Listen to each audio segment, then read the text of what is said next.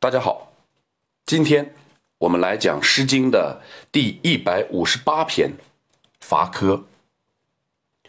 柯是斧头柄，伐柯就是砍伐来做斧头柄的木材。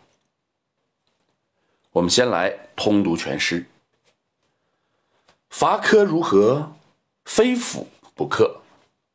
娶妻如何？非媒不得。伐柯，伐柯，其则不远。我构之子，边斗有见。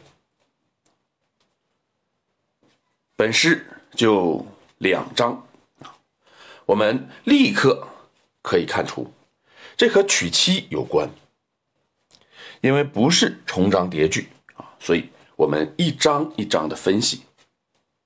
看第一章，说。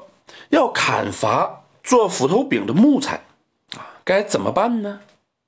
没有斧子，当然办不了。就是说，你得有工具。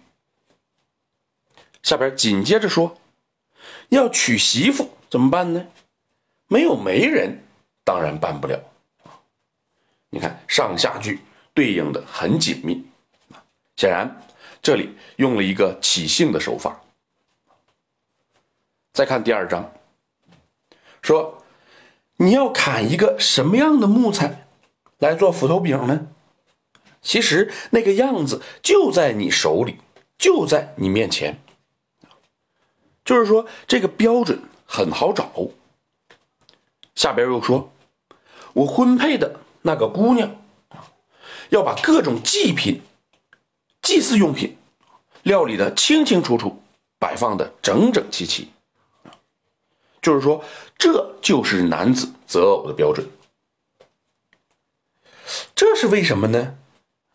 因为周代是一个礼法的社会，《礼记·中庸》说：“礼仪三百，威仪三千，待其人，然后行。”用在娶妻上也是一样的，妻子能够做到边斗有见。就说明他是一个懂礼之人啊，那么他自然能够处理生活中各种礼仪问题。这里体现的是见微知著的思想。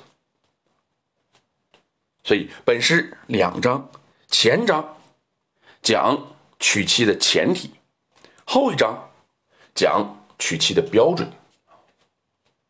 所以，我认为本诗是当时人们对建立婚姻关系的一个经验总结。那我们再来通读一下全诗：伐可，伐可，非斧不可；娶妻如何？非媒不得。伐可，伐可，其则不远。我构之子，边斗有见。今天我们就讲到这里。如果您听着感觉不错，希望您能够分享给别人，谢谢。